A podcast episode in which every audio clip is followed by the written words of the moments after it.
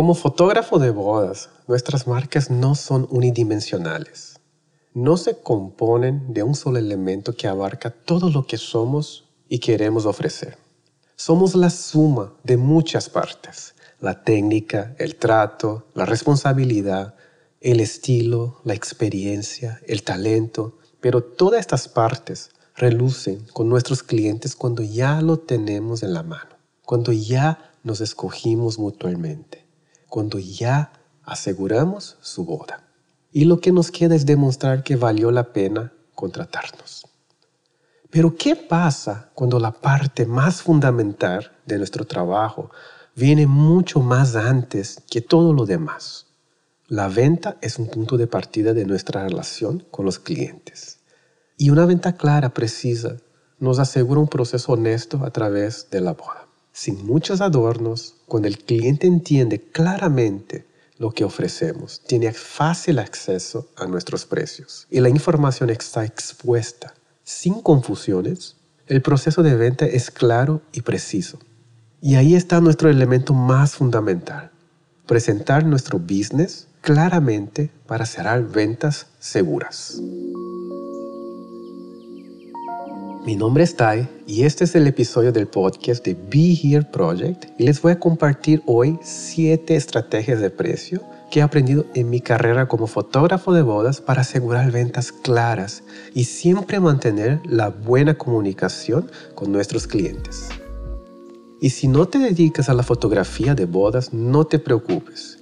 En mi experiencia, cualquier aprendizaje de esta área lo podemos aplicar en nuestras profesiones. No importa cuales sean. Cuando una comunicación es clara y precisa, todo nuestro alrededor funciona con más precisión. Y cuando se trata de dinero, más aún. Let's go. Chicos, como siempre, antes de escuchar este podcast, les quiero dar las gracias por estar aquí, por ser parte de este proyecto. Al final del episodio les contaré más sobre cómo pueden ser parte de Be Here Project y toda la información gratuita que tienen disponible para seguir aprendiendo cada día de los mejores fotógrafos de boda en México y quizás del mundo. Pero por ahora, empecemos.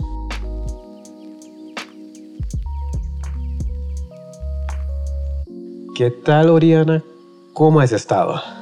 Hola, Tae. Yo estoy muy bien, gracias. ¿Y tú? ¿Cómo va el calor en Mexicali? Muy bien, va empezando aquí un poquito la temporada de calor, pero todavía no prendemos el aire acondicionado, así que es, es decente ahorita la temperatura para grabar ese podcast, pero no sé cómo vamos a grabar los próximos podcasts con todo ese calor, con el aire acondicionado a 100%. Ya estoy del otro lado, Monterrey ya está caliente y húmedo y esto es horrible. En este momento tengo el aire acondicionado apagado porque quiero mucho este podcast, porque si no, lo tendría completamente prendido. Yo también, yo creo que cuando he hecho lives el año pasado, durante el verano, y yo sudando ¿no? en los lives, para no prender el aire. Lo que hacemos por el amor a la fotografía. Por el amor a la fotografía. Así que todos los que están escuchando, chicos, vayan ahí al Apple Podcast, pongan un review, digan, muchas gracias por el sacrificio de no prender el aire acondicionado mientras... Gracias, Tai y Oriana, por pasar calor. Pero en fin, una pregunta, Oriana. Has ido a Valle de Guadalupe, en Baja. Sí. ¿Qué te pareció? Me encanta. Es de mis lugares favoritos en todo México. Sí la culinaria está increíble. Yo creo que sí. definitivamente uno de los lugares favoritos. A pesar de que vivimos en la región, es un lugar que no te cansas de ir. Es un lugar que no. Nosotros pensaríamos que, ah, pues cómo está tan cerca, cómo está aquí cerca de nosotros, como que ah, no nos llama tanta la atención, pero toda vez que vamos siempre hay esa oportunidad de ser sorprendido. Creo que es una de las mejores luces en el atardecer que he visto en mi ah, vida. Es hermosísimo. Para mí, bueno, toda la luz de Baja California, Baja California y Baja California Sur, toda la luz de atardecer es hermosa, pero en el valle es especialmente como muy, muy mágica, es una hora muy mágica, porque además como se oculta el sol en los cerros, en las montañas del, del valle, porque bueno, es un valle en efecto, creo que le da un halo de luz muy, muy bonito. Así es. La verdad, sí, me, me encanta ese lugar. Tiene como algo muy especial alrededor de, de, de todo. Sí, tanto es que Cari y yo casamos ahí en el Valle ¿Ah, de sí? Guadalupe. Sí, casamos ahí en Cuatro Cuatros hace ya ocho años. Qué bonito cuatro cuatros. Sí. Me encanta. Y de vez en cuando, en ocasiones especiales, a veces nos gusta ir a comer, ¿no? Eh, nos gusta apreciar estar dentro de los viñedos, de una arquitectura con vistas increíbles. Sí. Claro que con una comida junto, con una degustación de vino y estar un par de horas ahí platicando es algo memorable, ¿no? Y muchos restaurantes son reconocidos internacionalmente. Muchos utilizan ingredientes locales para dar Ujú. ese toque especial. Ahora la pregunta que quiero hacer Ujú. a ti y a todos los que están escuchando, ¿ustedes creen que ese tipo de experiencia cuesta caro o barato? No, para mí tiene que ser caro. ¿Por qué? Ajá. Fíjate que más que, que sea una experiencia cara, creo que es una experiencia que vale cada centavo que pagas. Para mí algo caro es algo que supera el precio de su calidad. Para mí. Ya, cuando tú dices algo es caro es porque no superó la expectativa.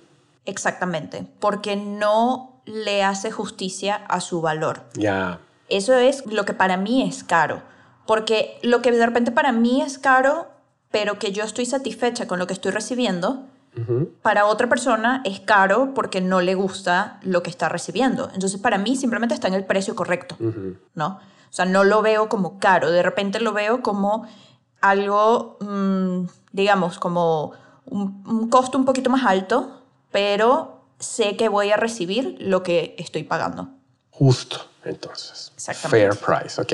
¿Y qué es lo que define para ti el precio justo, por ejemplo?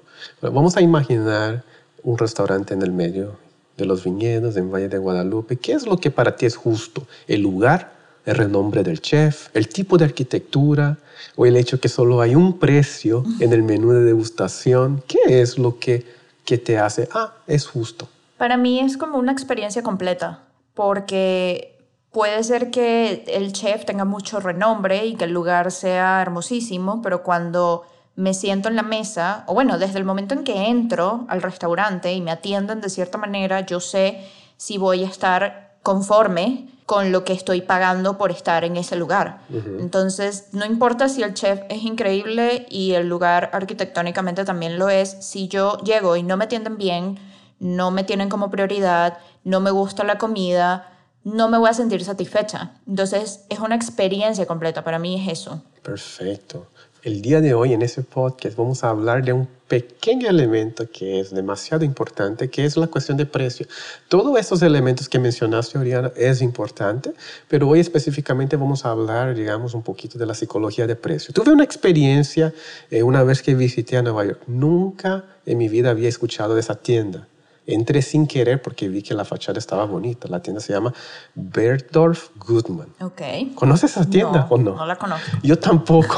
es una tienda de departamento y entré así por curiosidad. Y ya ves que cuando entras en las tiendas, digamos, high-end, lo primero que sientes es, tú te das cuenta si estás en el lugar correcto o no.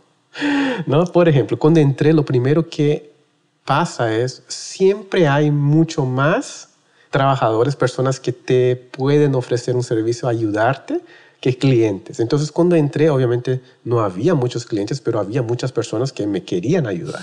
Estaban súper bien vestidos y llegaron si necesitaba algo. Y para mí esa experiencia es incómoda porque yo no estoy acostumbrada a hacer shopping así me gusta. Déjame aquí en paz, nomás quiero ver cuánto cuesta, quiero ver eh, si me gusta o no. Claro. Entonces, inmediatamente ya me hizo un poco de shock de decir, oh, oh, yo creo que no estoy en el lugar correcto, ¿no? Y no solo eso, entré a la tienda queriendo ver a qué es lo que ofrecen, pero no hay precios. No hay precios, es como vas de shopping, pero los precios están escondidos, como que las ropas están súper bien dobladas y para verlos tienes que sacarlo y como que deshacerlo y como que te sientes mal porque están todos, primero que todos te están viendo.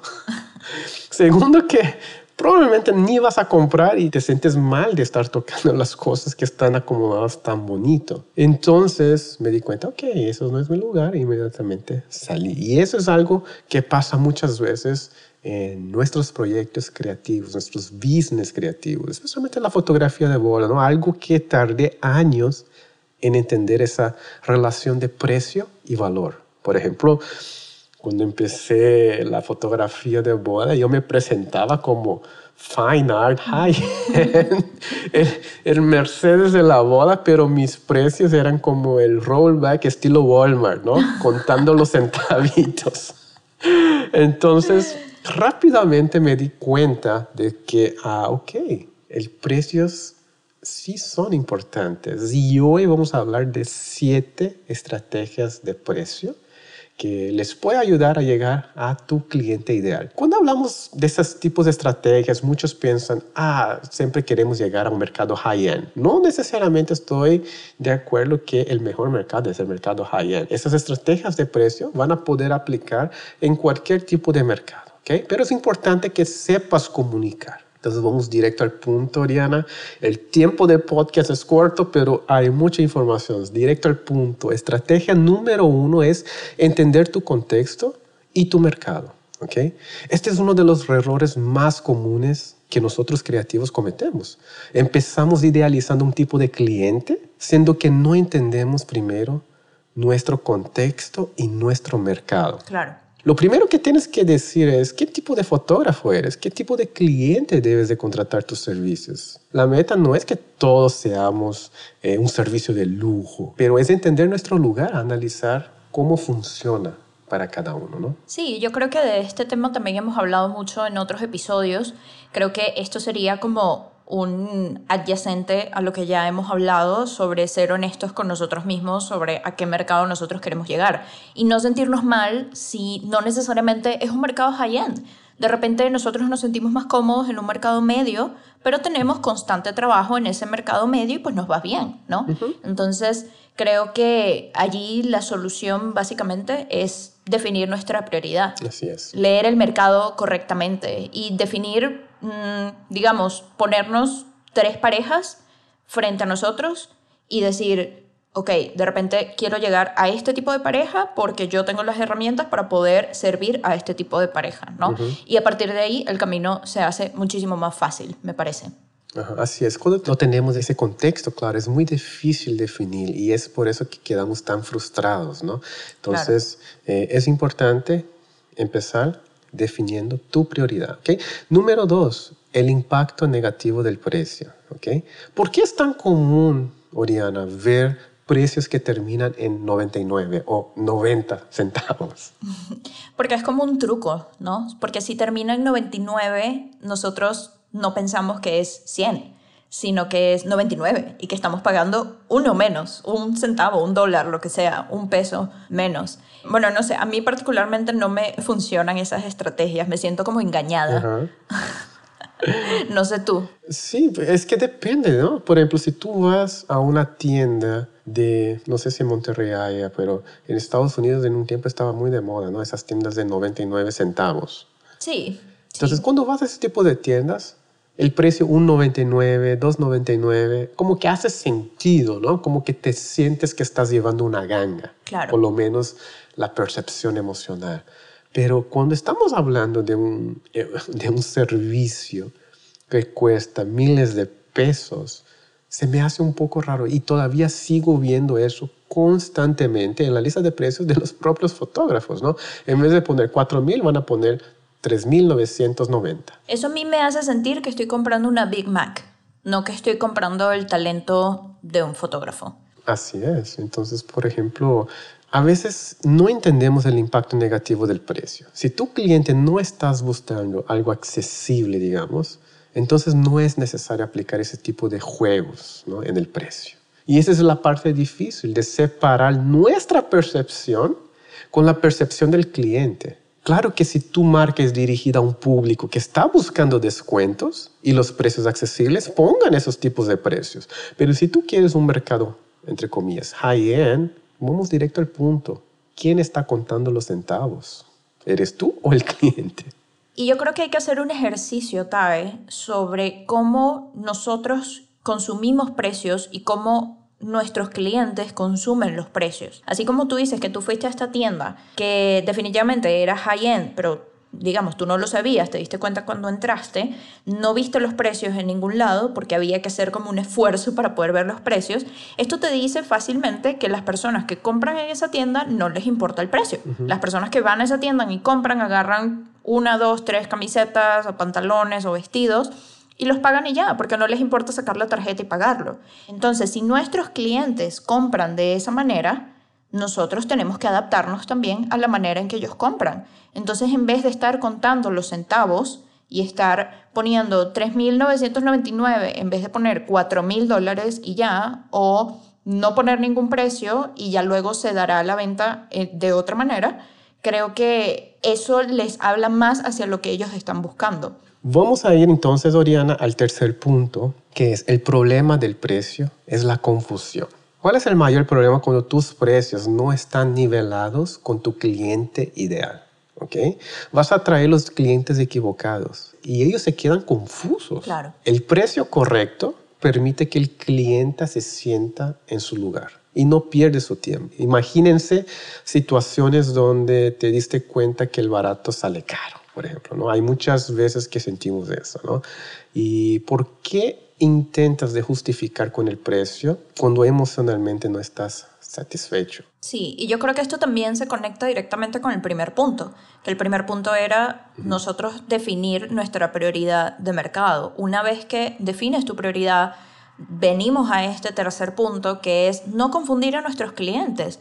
Es muy fácil, tenemos una clientela, digamos, clientes medios de clase media, por ejemplo, no le presentemos precios high-end porque no los van a pagar. Y nosotros nos quedamos con la energía que gastamos en conseguir a estos clientes, en tener la junta, en presentarles nuestros precios para que estos clientes cuando ven la lista de precios en efecto digan, ah, no, esto no lo podemos pagar, evidentemente no lo podemos pagar. O clientes high-end que de repente venga un precio demasiado barato, se les va a hacer raro. No va a ir en concordancia a lo que nosotros estamos proyectando de otra manera. Así es. Y eso fue uno de los errores que cometimos, creo, al principio de nuestra, nuestro proyecto. Queríamos clientes que hacían bodas de destino, que casaran en lugares exóticos y todo eso.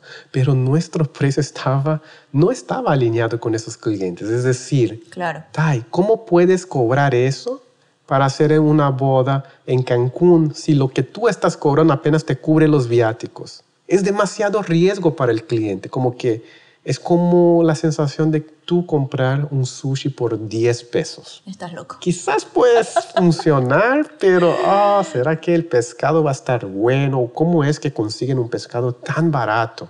Claro. ¿Será que... Es shady. Ajá, ¿cómo, ¿cómo va a estar el riesgo? El riesgo que tú tomas es demasiado grande y eso pasa cuando tus precios no están nivelados, ¿no? Entonces, la gran pregunta es, ¿qué idioma estás hablando, no?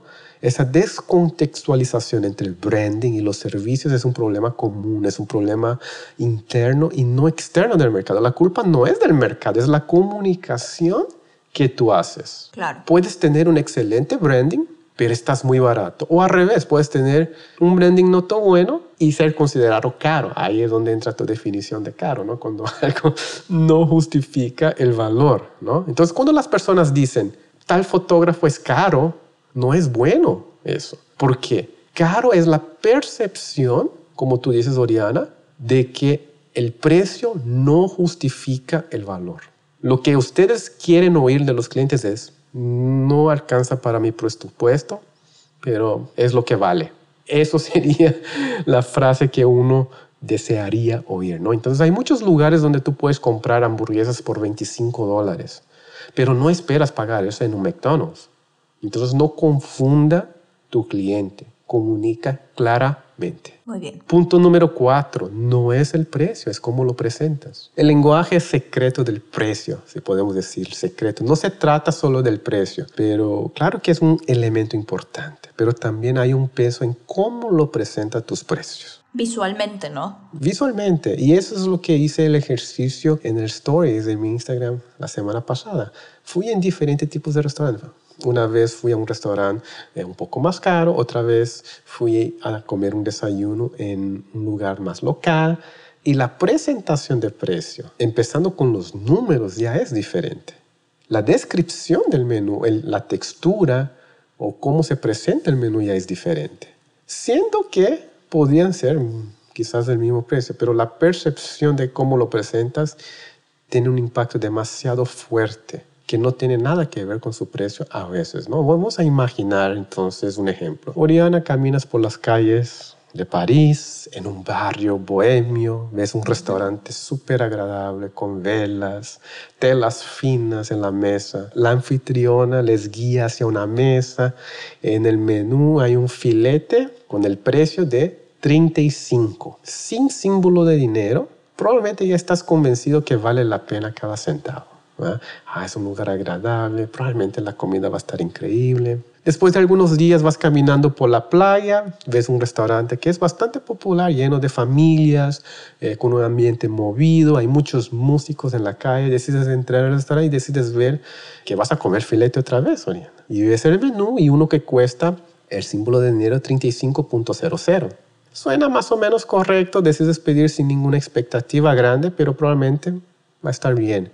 Después de una semana vas a un paseo en una isla, decides que tienes que comer otra vez filete, vas a un restaurante casual ahí en la isla, enfrente de la playa, el mesero te trae, está sentado en esas sillas de plástico a la orilla del mar, te trae un menú de plástico y ahí también ves el filete que estaba esperando, el precio es 34.99. Perfecto. Entonces, como pueden ver la ilustración, hay un rango de restaurantes casuales hasta más de lujo, pero la variación de precio, la percepción de estilo de cada restaurante y cómo lo presenta es donde varía. El menú quizás está hecho de piel o, de un cierto material restaurante de lujo, mientras en un lugar más barato está hecho de, de, un material plástico. ¿no? Puede ser el mismo precio, pero la percepción es diferente. Entonces, ahí también es una manera de cómo podemos aplicar esos tipos de presentación. ¿Quieres presentarte como un restaurante de lujo o un restaurante más casual?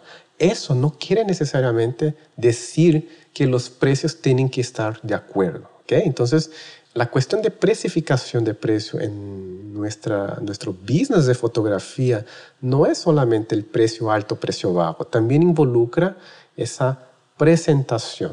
¿okay? Sí, Tadei, yo creo que es muy importante que visualmente, como nosotros presentemos nuestros precios, incluso más allá de solo el número o el símbolo de dólar o el símbolo de cualquier moneda con la que trabajemos, creo que incluso más allá de eso, también esto apela a un sentido de diseño gráfico que es muy importante, ¿no? Aquí entra tener una imagen armoniosa, una imagen concreta que vaya con nosotros, para nosotros poder hacerle fácil el proceso al cliente, ¿no? Es muy diferente cuando presentas una, un PDF con slides de tus precios y en cada slide tienes un paquete diferente. Cada hoja tienes un paquete diferente, con un precio diferente, con muchísima información y tienes que ir bajando, bajando, bajando para ver cuáles son los próximos precios y así. Es muy diferente eso a que tienes un solo slide donde tienes todos tus paquetes, que preferiblemente que no sean muchos, o sea, no, tampoco, tampoco esto es un menú de comida japonesa, ¿no? Donde hay muchísimas comidas, sino tienes un servicio que debería ir al grano. Y al ir al grano, digamos que tienes tres maneras en que el cliente lo pueda comprar. Presenta estas tres maneras una al lado de la otra. Así como cuando nosotros estamos comprando en Amazon, que la mayoría de la gente está acostumbrada a comprar en páginas así. Y Amazon mismo te presenta diferentes productos con diferentes precios para que tú hagas la comparación. Tenemos que hacerle fácil el proceso a nuestros clientes para nosotros poder lograr que ellos contraten lo que nosotros queremos que contraten. Para que sea fácil para ellos comparar uno con el otro y entender, ah, si compro el paquete 1 voy a recibir esto, si compro el paquete 2 voy a recibir esto. Esto es lo que yo quiero. No quiero el paquete 1, quiero el paquete 2. Ah, bueno, perfecto. Esto hace mucho más fácil el proceso. Así es. Pero chicos, a los que están escuchando, es un poco compleja esa cuestión de precio porque no hay una respuesta correcta, chicos. La cuestión aquí es, ¿tu estilo de precio conecta con tu cliente ideal? Esa es la pregunta que tienes que contestar. No es que tienes que presentar de esa manera o tienes que presentar de otra manera. Simplemente es, estás comunicando en el mismo idioma con tu cliente ideal. Y cuando haces eso es cuando hay ese match. Punto número 5, el impacto emocional. Uno de los errores que cometemos también es quedamos demasiado enfocados en el precio y olvidamos del impacto emocional, ¿no? ¿Cuál es el impacto emocional que se crea a través de la presentación de tus precios, de tus productos y servicios? Enfócate menos en el precio y más cómo se sienten tus clientes. Somos seres emocionales. Si el valor que uno recibe es mayor que el precio, siempre van a comprar. Y esa es la clave, entender eso. Como ese concepto que tú mencionaste, Oriana. Cuando el cliente recibe mucho más valor, ya no es caro, es justo. Y cuando tú das más valor todavía, estás llevando una ganga, ¿no? Entonces, hay que saber, hay que saber controlar ese impacto emocional. Pero una cosa es un hecho, somos seres emocionales y todas nuestras decisiones de dinero, de qué productos o servicios vamos a comprar, es basado en una emoción. No es basado en matemática, no es basado en qué es lo que es mejor o qué es lo que no es mejor. Es puramente sentimental. Entonces, es qué emociones les da cuando abren su lista de precio. Esa es la pregunta abierta que me gustaría hacer. Sí, yo creo que se trata de cómo queremos nosotros que se sientan nuestros clientes para contratarnos qué queremos que sientan cuando se metan en nuestra página. Por ejemplo, queremos que se sientan recibidos o queremos que se sientan intimidados porque nosotros somos los que sabemos, nosotros somos los que tenemos todas las respuestas. Probablemente no, pero debe haber clientes que les guste sentirse así. Entonces, todo viene conectado, ¿no? Viene conectado de saber cuáles son los clientes que queremos y segundo, cómo le hablamos a este cliente y cómo le presentamos nuestros precios, incluso la manera en que lo presentamos en la página web o en el correo o en el PDF que les enviamos cuando nos piden nuestros precios. ¿De qué manera se lo estamos enviando? ¿Qué título le ponemos al PDF? ¿Y cómo presentamos el primer texto, por ejemplo, de lo que ellos van a ver? Porque es muy diferente decir, hola, ¿cómo estás? Fulanito de tal, aquí te van los precios. A otra cosa, darle un mensaje de bienvenida al cliente, bienvenida a tu marca, bienvenido a trabajar contigo, bienvenidos a colaborar, espero que estés bien y dejas los precios. Ni siquiera es como, oye, aquí están los precios, míralos. Hmm.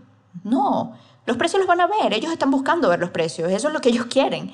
Entonces, ¿cómo se los presentamos? ¿Qué les decimos? El copywriting es muy importante y ahí cae el impacto emocional. Y a veces tengo un poquito de conflicto con ese concepto, ¿no? Porque a veces pensamos que estamos utilizando herramientas para vender algo que ellos no necesitan, ¿no?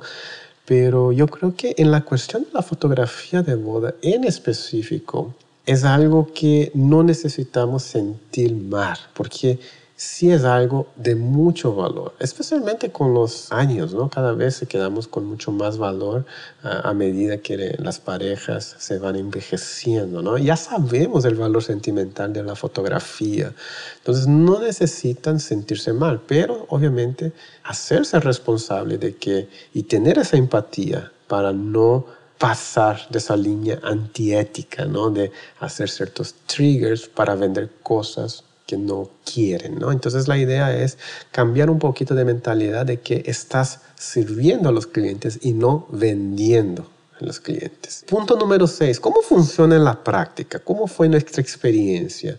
Para nosotros, Oriana, el cambio en la lista de precios fue el elemento más importante dentro de nuestro negocio.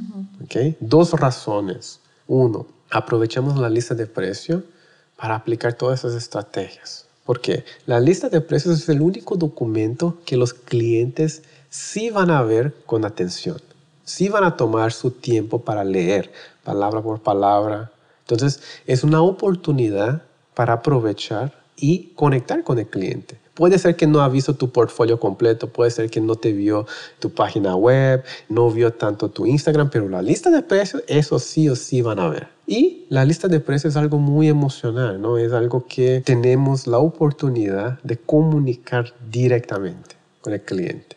Entonces, cuando empezamos a crear esos paquetes, esos precios, tuvimos que otra vez reanalizarnos el tipo de cliente que queríamos llegar y revisamos otra vez, reestructuramos la comunicación, qué es lo que incluye, cómo presentamos, cómo hacemos ese impacto emocional, cómo hablamos del mismo idioma y cómo aclaramos de cómo vamos a resolver sus mayores problemas, ¿no? Claro, porque es lo que tú dices, o sea, de repente el cliente no va a ver tu página completa, pero como sea, va a haber el PDF de los precios. Y ahí, ahí tienes la oportunidad de tú presentarte de nuevo, rápidamente quizás, pero con pocas palabras poder llegar a lo que ellos necesitan ver. Entonces, de repente, si yo recibo una lista de precios que tiene demasiado texto, que tiene demasiada información que yo no la entiendo, ni me está hablando a mí directamente, la verdad es que paso de ahí. O sea, no, no le presto como mucha atención, ¿no?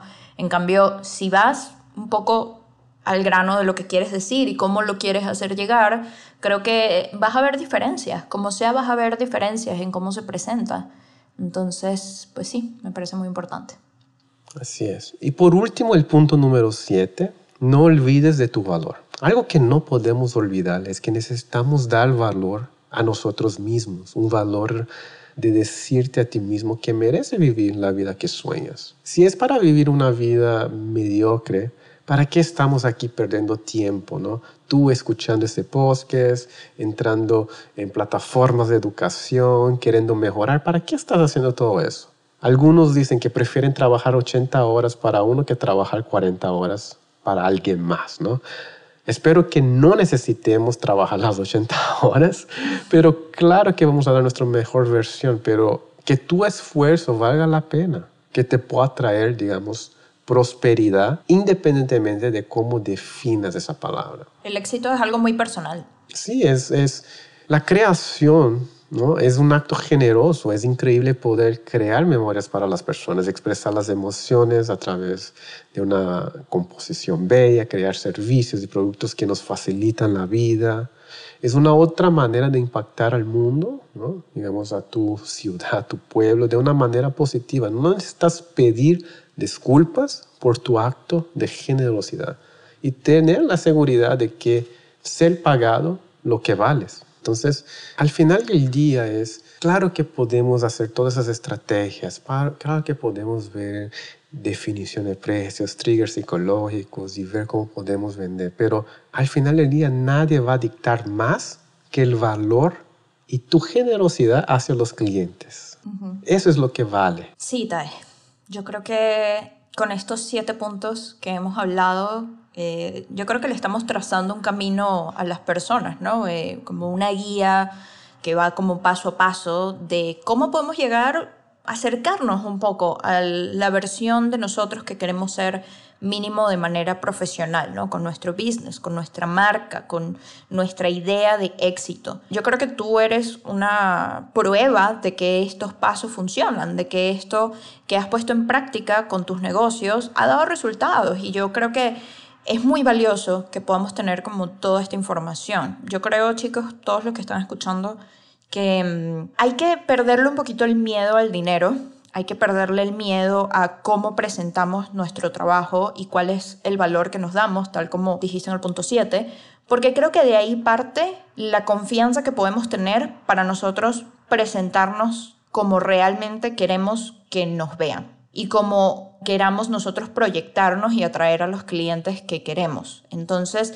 no tengan miedo, de verdad, no tengan miedo de presentarse como ustedes se quieran presentar, porque al final del día el cliente va a lidiar es con ustedes, no va a lidiar con, con un personaje inventado que no son ustedes. Y eso va de todo, eso va de su diseño, va de su imagen, va de su precio, va de lo que ofrecen y va obviamente de lo que los clientes reciben de ustedes. Ser honestos consigo mismos. Regreso aquí al, al, al la parte de la terapia. Pero es verdad. Qué mejor que terminar con esa terapia de señorita Ariana. Muchísimas gracias por todo el contenido. Siempre es un placer estar aquí cada semana contigo, compartiendo ese tiempo. Espero que los que están escuchando hemos podido agregar un poco de valor el día de hoy Muchísimas gracias a todos. Nos vemos próximamente, Oriana. Gracias, Tae. Hasta luego. Nos vemos. Bye. Bye, bye.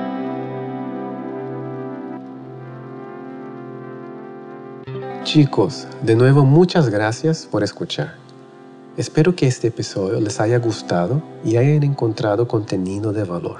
Si creen que pueden tener más valor aún, que podemos expandir más el tema y ofrecer soluciones, por favor escríbanme, cuéntenme sus experiencias y sus consejos.